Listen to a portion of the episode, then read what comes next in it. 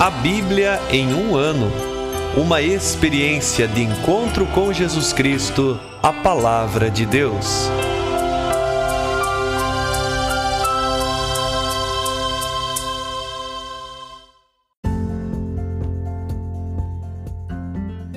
Olá, querido ouvinte do nosso podcast A Bíblia em um ano. Estamos aqui novamente com o Padre Ivan para conversarmos um pouco sobre as nossas próximas etapas de leitura do nosso plano, para que você também possa aproveitar e ter algumas chaves de leitura. Olá, Padre Ivan, muito obrigado pela sua participação novamente conosco. Obrigado, sempre uma satisfação participar deste projeto que tem auxiliado muitas pessoas né, a, a, entrar em contato e quem já tinha contato aprofundar ainda mais a leitura da palavra de Deus. Muito bem. E nós estamos fazendo então uma pequena pausa na leitura corrida, digamos assim, do Antigo Testamento e entrando novamente em uma leitura dos evangelhos que nós colocamos lá no nosso plano de leitura como a grande chave né, de leitura, de interpretação de toda a Bíblia, que é a própria pessoa de Jesus Cristo, a palavra de Deus. Por isso a importância né, de ir lendo os evangelhos.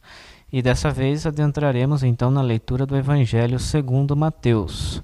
Nós já havíamos lido lá no início, bem no começo, o Evangelho segundo Marcos, que era também considerado né, o mais antigo, é também o mais curto. Depois lemos em um segundo momento o Evangelho segundo João, e agora vamos ler então este Evangelho segundo Mateus. Então, tendo em mente que nós já passamos por, por várias etapas, pelo Pentateuco, também já passamos é, pelo início aí dos livros de Samuel, dos, dos livros de Reis, como nós podemos encaixar, então, ou entender esta leitura do Evangelho segundo Mateus para aproveitar melhor ainda a leitura da Bíblia? Então, a leitura do Antigo Testamento que nós fazemos sempre é uma leitura crística, ou seja, é um ponto de vista a partir da pessoa de Jesus Cristo, nós revisitamos as grandes tradições de Israel e, por que não dizer também, da humanidade, né, que estão ali imortalizadas nas páginas das Sagradas Escrituras. Né? Ou seja, nós é, lemos os salmos, rezamos com os salmos, nos ajuntamos a as vozes de Israel, Israel antigo, Israel é, atual, mas a nossa oração que se eleva a Deus, mesmo dos salmos, é uma oração em Cristo, por Cristo, com Cristo, né? Nós revisitamos as leis, buscamos compreender a autoridade das leis de Israel, a, a beleza, a força de autoridade que as leis de Israel têm, mas essas leis nós a cumprimos é, desde a nossa vida cristã, ou seja, nós, antes de tudo, seguimos a Jesus Cristo, que também era judeu, também cumpridor das leis, mas vemos em Jesus Cristo se cumprir não só a letra, mas o sentido profundo que as leis têm para nós. Né? Então, toda a nossa leitura das Sagradas Escrituras são leituras cristológicas ou crísticas. O nosso olhar para o Antigo Testamento é cristológico, a partir da figura de Jesus Cristo. Certo. E é interessante notar né, que já na abertura do Evangelho, deste Evangelho que vamos ler, segundo Mateus, ele coloca justamente toda uma genealogia, né? E destaca duas figuras ali, né? A figura de Abraão e também de Davi, que são duas figuras centrais que nós já conhecemos nas nossas leituras anteriores e que podem também dar uma ideia de, do que Mateus quer dizer para nós a partir destas figuras, iluminado já pela fé cristã, como o senhor acabava de falar, né? Isso. Então, segundo ponto, né, interessante antes de ler o Evangelho de Mateus, é entender que ele é o primeiro dos evangelistas, a porta de entrada para a vida cristã, né? a porta de entrada para a leitura deste grande patrimônio que a Igreja de Cristo, né? a Igreja das Origens, nos deu. Alguém vai dizer, ah, mas não era Marcos. Marcos foi o primeiro a ser escrito. Então, em ordem cronológica, Marcos é o primeiro. Mas antes de Marcos, né, nós já sabemos que Paulo já andava escrevendo suas cartas. Né? Então, cronologicamente é uma coisa. Mas uh, dentro do cânon, ou seja, naquela lista que nós temos, naquela ordem dos nossos livros, né, do Antigo Testamento nós passamos ao Novo através do Evangelho de Mateus. E justamente você tocava em alguns pontos, né? Um dos aspectos pelo qual nós iniciamos a leitura do Novo Testamento a partir de Mateus, mesmo não sendo o primeiro escrito cronologicamente, é porque Mateus nos oferece figuras, lembranças que a gente chama reminiscências, né? não mera lembranças, mas atualizações de figuras, de tradições é, muito próprias do Antigo Testamento. Vamos dizer assim, numa palavra bem simples, para iniciar o Novo Testamento, Mateus é o, o escrito que mais se encaixa com o que foi escrito do Antigo Testamento e fornece, portanto, esta ponte para nós entendermos os outros livros. Você dizia então, por exemplo, da genealogia, né? a genealogia, é, sobretudo com as figuras que preparam as novas figuras, figuras antigas como Abrão. Então Jesus é filho de Abrão, como Davi. Jesus é filho de Davi. Está chamando, né, para dentro do Novo Testamento duas tradições grandiosas dos patriarcas, a tradição dos pais. Este Jesus que vai ser anunciado no Evangelho de Mateus, ele é, ele está na linha dos pais de Israel. Né? Então nós não vemos uma figura, uma figura órfã. Né? É, segundo aspecto, já apontando para a sua missão, ele é o Messias, ele é o Cristo, né? Que vem da casa de Davi. Mas depois as outras figuras não deixam de ser também interessantes, né? É, Mateus vai contar como realmente cedeu a, a, infância de Jesus, ou melhor ainda, o nascimento de Jesus, né? Toda a dúvida ali, a situação entre José e Maria e depois José. Olha, uma figura Antigo Testamento, né? José nos seus sonhos, né? O José do Egito também sonhava, né? também Deus se manifestava a ele nos sonhos, mas ele é consolado, confortado né? e depois também chamado a receber Maria, a não ter dúvidas, porque aquele projeto é de Deus, né? a respeito sim da filiação de Jesus. Então, esta Maria que vem na dúvida, temos aí na genealogia quatro outras mulheres, né? muito improváveis para serem aí a, a, pessoas importantes dentro da genealogia de Jesus. Então, aquelas figuras também preparavam esta figura de Maria, né? dizendo assim que eh, quando Deus decide fazer sua obra, não há impasse humano, né? não há nenhum obstáculo humano que possa fazer com que a obra não progrida. Bem pelo contrário, Deus transforma até mesmo as personagens humanas, né, mesmo nas suas fragilidades e dúvidas, as transforma em verdadeiros instrumentos para a sua obra.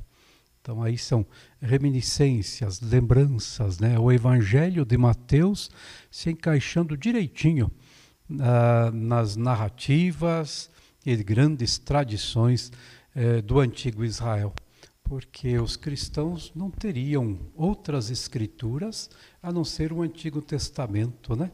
E agora, como é que elas como é que consegue entrar na leitura do Novo Testamento assim de um salto? Ou então as tradições antigas foram abolidas e começamos tudo do zero, tudo do novo? Então Mateus é o evangelista, o evangelho que faz assim esta ponte, né? de passagem entre a antiga lei a nova lei, antigas tradições, as novas tradições, antiga igreja, ou igreja enquanto assembleia de chamados, né, o antigo Israel para o novo e verdadeiro Israel. Então aí os cristãos conseguiam fazer um caminho bem mais suave, bastante compreensível né, e felizes de estar bem situados dentro de um projeto que já foi desenhado há muito, muito tempo na herança de Israel.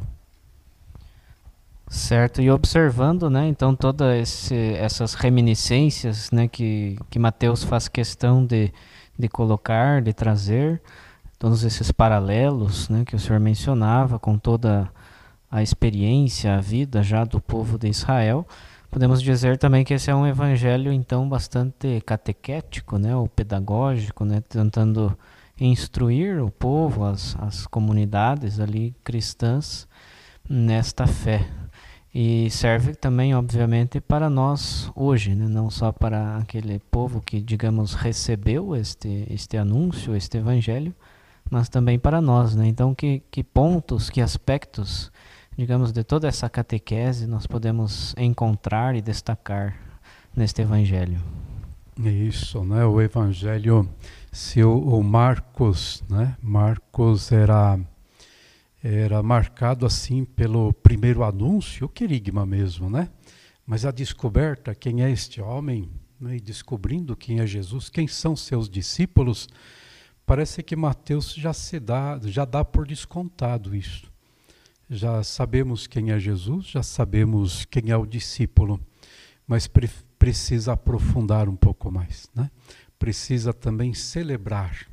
Então, é um evangelho que se presta a aprofundar o sentido de Cristo e o sentido da salvação que ele trouxe. Nós sempre vamos ver Jesus que se assenta, né? Se assentando, abriu a boca e começou a dizer: Bem-aventurados, né? Ou seja, é um Jesus que se assenta, é o mestre. Ele ensina se Marcos, para fazer a comparação, era rápido, né? Nas narrativas, Jesus sempre estava sem tempo, andando, né? Indo ao encontro das pessoas necessitadas.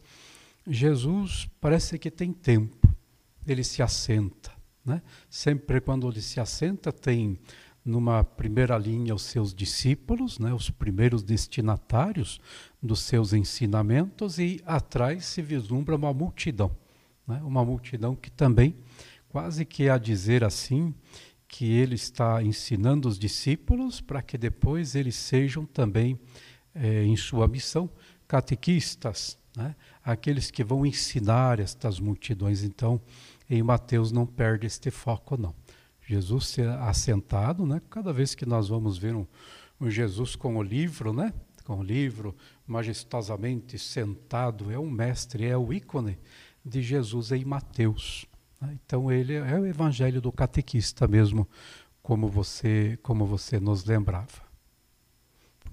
Muito bem. E dentre todos esses aspectos, né, o que podemos traçar, digamos, de conteúdos? Né, sabemos também que dentro dessa catequese, digamos, grande catequese, tivemos uh, vários discursos, né, esses sermões que Jesus vai apresentando. Então, quais conteúdos poderíamos destacar para nossa vivência cristã? Uhum. Ajuda também a pensar o Evangelho de Mateus, uma vez que lemos Marcos, né? Pensar assim, olha, estou indo aí pela natureza, né? O Marcos era um Evangelho do, do viajante mesmo, né? Aquele que realmente é um Jesus é, que, que anda muito, né? Então, vamos passar assim da natureza onde nós temos aí o caminho, a estrada, as árvores, é, algum lago, né? e de repente surge uma igreja no caminho e você entra na igreja. Este é o Evangelho de Mateus, né? com seus apelativos, com seus símbolos, com seus ensinamentos, com seus discursos. Né? Então, esse é o Evangelho de Mateus. Você entrou na igreja. De fato, é, muitos chamam, chamavam já desde antigamente, o Evangelho de Mateus o Evangelho da Igreja. Né? Todos os evangelhos são da igreja, não se assustem, né? Mas é o, o, o, o primeiro, o único, é, dos evangelhos que fala até mesmo o termo eclesia, igreja. Eclesia vem do verbo kaleu, né? na linguagem dos evangelhos, na linguagem de Mateus, kaleu é chamado, chamado para estar com Jesus. Então, estes chamados são os seus discípulos, mas chamados também para evangelizar, para partir em, em, em missão. Então, neste sentido, que nós entendemos que o Evangelho de Marcos é totalmente referido à Igreja de Cristo. Né? E pela Igreja, a constituição da Igreja em missão. Uma igreja de saída, diria o Papa Francisco hoje. Né? Quanto ao conteúdo, bom, dizíamos que ele tem muito parentesco com as grandes tradições do Antigo Testamento. Né? Todo o Pentateuco que nós já lemos, ou estamos lendo, é, ele, ele é colocado assim, aqueles cinco livros, como cinco discursos de Moisés, discursos longos, né? Cinco discursos de Moisés. Mateus imita o estilo. Ele não constitui cinco livros, mas dentro de um livro, cinco partes que nós vamos chamar cinco discursos de Jesus. E Jesus é o novo Moisés. Olha como no primeiro dos discursos, ele sobe a montanha. Sobe a montanha porque Moisés subiu a montanha. Moisés, do alto da, da montanha, deu, é, recebeu e depois deu a lei, o decálogo. Jesus, do alto da montanha, ele dá a nova, a, normativa de ser cristão. Né? Dá o, a característica do cristão, que são as bem-aventuranças. São leis, são normas, normas de conduta do cristão. O cristão precisa ser pobre, manso, né? É, misericordioso e tudo mais. Então vejam que é, Mateus está imitando o estilo. Sempre vamos ter a montanha, porque a montanha sempre é importante, sobretudo em Êxodos, né? O mesmo Deuteronômio. Né? Ou seja, esses grandes momentos de é, de aproximação, de proximidade com Deus. Então, a montanha, nós vamos encontrar várias montanhas aqui também no Evangelho de Mateus. Né? Quando Jesus, por exemplo, se transfigura, está na montanha, né? vem à tona toda a sua divindade para consolar, fortificar a fé dos discípulos, mas depois precisa descer. Né? É também um povo a caminho. É, o êxodo é retratado né? depois da perseguição de de, eh, de Herodes há um anti-êxodo, né? A família de Nazaré vai para o Egito, né? Vai para o Egito. O José está indo para o Egito. Lembram do José do Egito, de Gênesis, né? Depois é um perseguidor, um rei que, que persegue Jesus, é o faraó, né? O faraó perseguia, agora é Herodes e assim por diante. Estamos falando, portanto, de algumas características de Mateus. Então, Levando em conta isso, nós temos duas grandes narrativas ou narrações, né? textos narrativos. Então, atenção nos primeiros dois capítulos, nós até chamamos de Evangelho da Infância, onde o evangelista, primeiro para para ir ao encontro da curiosidade das pessoas, né? Mas quem é esse Jesus? Como é que era a sua infância? Quem foi seus pais, né? Então, Mateus coloca o Evangelho da infância, olha lá, é, a, a, também a, a, visita dos magos, por exemplo, né? e assim por diante. E lá no final, então, os dois primeiros capítulos, eles são totalmente narrativos. Né? Lá nos últimos capítulos, os últimos dois capítulos, 26 a 28, é, são também narrativos, o relato da paixão e ressurreição de Jesus. Tá? Então, no início e no final, essa é uma arte um pouco dos, dos, é, dos que escrevem no tempo de, de Mateus, né? fazer isso, um, um início e um final, para marcar bem né? alguns pontos. E no meio, no meio, então, se erguem permeados também com alguma narrativa, alguma narração, algum relato, mas, sobretudo, se erguem cinco discursos né? Então vamos lá, assim, talvez seria bom anotar ali na tua Bíblia né, os cinco discursos de Jesus. É, assim, mais ou menos, né? Os, os primeiros quatro discursos, do capítulo 3 até 7, nós chamamos discurso da montanha. E é ali que Jesus ensina é, até mesmo o Pai Nosso, né? ao Pai Nosso, mas ensinou então as bem-aventuranças e outras coisas tantas, né? Os, os, quatro primeiros capítulos, portanto, 3 a 7, discurso da montanha. Né? É, 8 a 9, anota lá na tua Bíblia, 8 a 9 são os discursos missionários lá na Galileia, na terra de Jesus, né? Lá no alto, bem no norte, é, junto ao mar da Galileia, mas naquelas, naquelas regiões por ali. Então, os discursos missionários, o envio da igreja. Tá? Depois, na parte mais interna, também é próprio dos escritores do tempo de Mateus, guardar as coisas importantes lá no meio. Então, lá no meio, nós podíamos até de repente, num outro momento, começar a leitura por ali, pelo meio. Né? No meio, o que, que nós temos? Discurso do reino, ou então as parábolas do, do reino, no capítulo 11 até o 13. Né? E depois, continuando, saindo do meio, 13 a 18, invadindo ainda o capítulo 13 até 18, discurso eclesial como é que tem que ser a igreja de Jesus? Né? Nada de concorrência, olha, né, os que mandam aí nas nações, como eles realmente as submetem entre vocês. Não deve ser assim, não. Né? Quem quer ser o primeiro, seja o último, servidor de todos. Né? Isto é autoridade, por exemplo, é, dentro da igreja. Autoridade é serviço. Discurso eclesial, portanto. Né?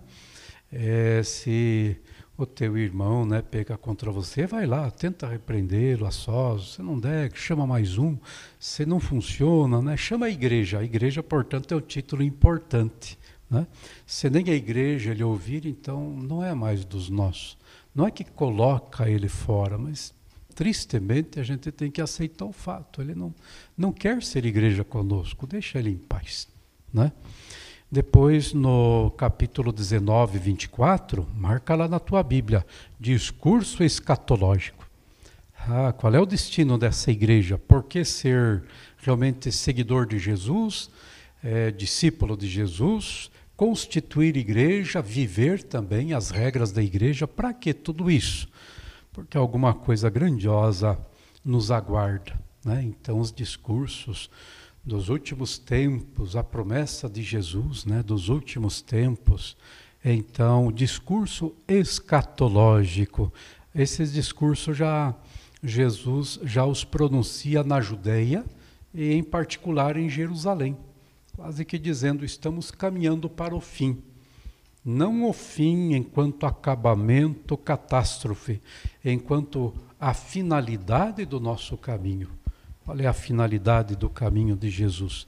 Então, depois desses cinco discursos, abre-se o relato da paixão e ressurreição, 26, 28, né? onde está guardado com muito carinho o querigma da igreja, né? o anúncio da morte e ressurreição de Jesus, é, causa e fundamento de tudo o resto. Então, se vocês acompanharem um pouquinho os trechinhos, né? sabendo, olha, lá no meio, nos discursos das parábolas do reino, e no anúncio do reino está guardado a grande joia. Aliás, uma das parábolas é essa, né? Ah, o reino dos céus é como alguém que procura pérolas preciosas, né? Quando a encontra, vai e vende tudo que tem para adquiri-la. Pois é, olha, esses, essas parábolas do reino falam do reino. Ali de início Uh, o Mateus já nos deu umas chaves de leitura, né? Na primeira, lá em capítulo 4, versículo 17. Desde então, depois da morte de João, né? Jesus come começou a pregar: Convertei-vos, porque o reino dos céus se aproxima. Né? O programa do seu evangelho está dado ali: o reino dos céus se aproxima. Aí, um outro trechinho que faz dar também o conteúdo do Evangelho, o sentido do Evangelho do reino. Cuidado, este reino dos céus não se confunde com o reino da terra. Jesus não veio para governar a terra aqui de jeito nenhum, né? Porque além deste 4:17, 16, 21 dá outra tônica do sentido do evangelho, né? Desde então, outra vez o evangelista diz, né? Desde então, Jesus começou a mostrar aos seus discípulos que é necessário ir para Jerusalém, sofrer muito, né, pelas mãos dos sumos sacerdotes, dos escribas e tudo mais, e ser morto para o terceiro dia ressuscitar. Essas são as duas chaves para compreender o Evangelho de Mateus, né? Então você que está nos ouvindo, né, primeiro procure essas duas chavinhas, 4:17, depois 16, 21, que dá a tônica. Depois procure ler é, no centro né, do Evangelho os discursos do reino dos céus, ou então parábolas do reino, o capítulo 11 até o 13. Depois, venha escutar né, o Evangelho desde o início até o final. Bom trabalho, boa escuta, né? E boa compreensão da palavra de Deus, né? Ótimo. Assim poderemos fazer né, uma caminhada também, possibilitando o nosso encontro né, com Jesus por meio desta leitura, dessa escuta. E o senhor poderia nos dar alguma palavrinha também sobre o livro da sabedoria, que na sequência estaremos lendo? Nós lemos já outros livros dessa tradição que chamamos sapiencial, também poética, né? Os, os livros que já lemos lá no início do, do nosso plano de leitura. Temos lido também, vamos ler até o final de todo este ano os salmos e os provérbios que estão distribuídos. E na sequência do Evangelho segundo Mateus, estaremos lendo paralelamente também este livro da sabedoria. Alguma palavra sobre esta tradição judaica e que também serve para nós hoje? Muito bem, né? Então, resgatando um pouquinho, né, a Bíblia, a Bíblia Antigo Testamento hebraica, né, ela tinha três partes: aquela que era a Torá, ou seja, a lei, né? depois os profetas, que inclui inclusive livros históricos nossos, né, Samuel, Reis, já falamos disso, e depois um restante de livros que se chamavam outros escritos, né? Então, no centro está a lei, os profetas interpretam a lei e todos os outros escritos, em especial a, lei, a literatura orante e sapiencial, né, salmos e as, os livros sapienciais, eles, vamos dizer assim, eles ecoam toda a lei na vida de Israel. Né? É, os livros sapienciais, como dizem, olha, é, Dentro dos sábios humanos, da sabedoria humana, a sabedoria de Israel é muito mais profunda, porque ela se assenta no caminho seguro da lei de Israel. E aí então a sabedoria vai ecoando a lei de Israel em todas as fases da vida humana, né? Na observação da natureza, então os salmos que cantam a natureza, a criação de Deus, né? as montanhas, por exemplo, que ao aproximar-se de Deus, elas saltam como cordeirinhos. Né? A, a, técnica humana também, a sabedoria do saber fazer. Né? É, de onde vem toda essa sabedoria é, com que os homens é, constroem a vida, constroem o mundo, aperfeiçoam a obra da criação, da sabedoria de Deus. Né? Então, esses eram os três. Esta sabedoria, por exemplo, faz parte da, do terceiro grupo de livros da, da tradição hebraica. Só que depois a tradição hebraica é, também recebeu contribuições de outras culturas, como a grega, né, por exemplo, e a sabedoria hebraica, não abandonando, mas aperfeiçoando ainda mais a sua lei, a sua as suas escrituras e as suas tradições, sobretudo orais, ela voltou-se para as outras culturas e recolheu o que havia de bom nas outras culturas. Claro, sempre há muita coisa de bom, cultura já quer dizer, né, um cultivo dessas coisas boas. Então, ela ah, somou tudo isso às suas tradições. Porém, no caso da sabedoria, atribuída a Salomão, né? No caso da sabedoria, em, outros, em alguns outros livros, é, como não foram escritos em hebraico, e nem sequer, talvez, na Palestina, na Terra Santa, então é, recebeu uma, um, é, alguns critérios, né? alguns critérios diferentes, ou seja, se tornaram livros secundários na leitura, livros importantes, mas não eram retidos pela tradição hebraica como livros inspirados. Né? Então, por isso que os livros da tradição hebraica são 39, depois seguidos né, pela tradição de Lutero, os 39. E sete né, para se tornarem 46, esses sete foram deixados não abandonados, sempre foram lidos com muito carinho, mas foram ditos assim livros apócrifos. Nós chamamos deuterocanônicos, ou seja, é, percebemos a sua autoridade num segundo momento, mas são têm autoridade sim. Mas a tradição grega, hebraica, né, recolheu tudo isso porque tinha traduzido em grego todos os outros livros hebraicos, então não se importou que continuasse, que também compusessem a Bíblia no sentido de inspiração. E, então a gente chama a Bíblia dos, dos 70, né? aí já são 46 livros, e ela também englobou esses livros nascidos em grego ou em outro momento, né? e depois a tradição cristã assumiu esta Bíblia em grego. Por isso, né, a sabedoria de Salomão tem plena autoridade para a vida cristã também, né? que fala dessa sabedoria. Ela parte sempre né, do, do pressuposto da tradição hebraica, mas depois dá uma olhada para a tradição grega que oferece tanta sabedoria, né? e então, é, vamos dizer assim, estende para todo o mundo a tradição hebraica e também injeta na tradição hebraica a tradição de todo mundo, que naquele tempo era o mundo grego, um mundo a gente chama helenístico, né? civilização helenística. Depois a, a, a tradição cristã também vai recolher né, estas, estes textos, essas tradições. Muitas coisas serão tratadas também é, vamos dizer assim, não explicitamente, mas implicitamente, o que eu quero dizer é as ideias. Né? Às vezes o Novo Testamento vai, vai recolher não expressões, mas ideias que estão no fundo né? das tradições sapienciais. Por exemplo, depois, quando vai chamar Jesus em João, né?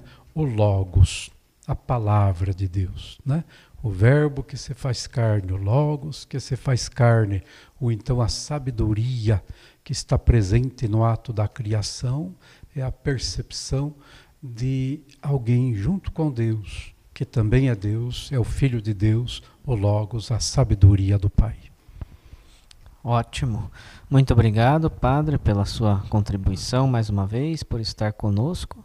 Que possamos aproveitar então todas essas leituras do nosso plano de leitura aqui no nosso podcast e até uma próxima. Você acaba de ouvir mais um episódio do podcast A Bíblia em um Ano. Continue nesse bom propósito de ouvir, ler e praticar a palavra de Deus. Rezemos por todos que estão fazendo este caminho de leitura da Bíblia. Procure também participar da sua comunidade. A permissão para uso do plano de leitura The Bible in a Year com o padre Mike Schmitz e Jeff Kevins foi concedida por Ascension. A versão original pode ser baixada em ascensionpress.com. Todos os direitos desse plano estão reservados à Ascension. Os demais conteúdos do podcast não são criados, revisados ou apoiados por Ascension. Até amanhã!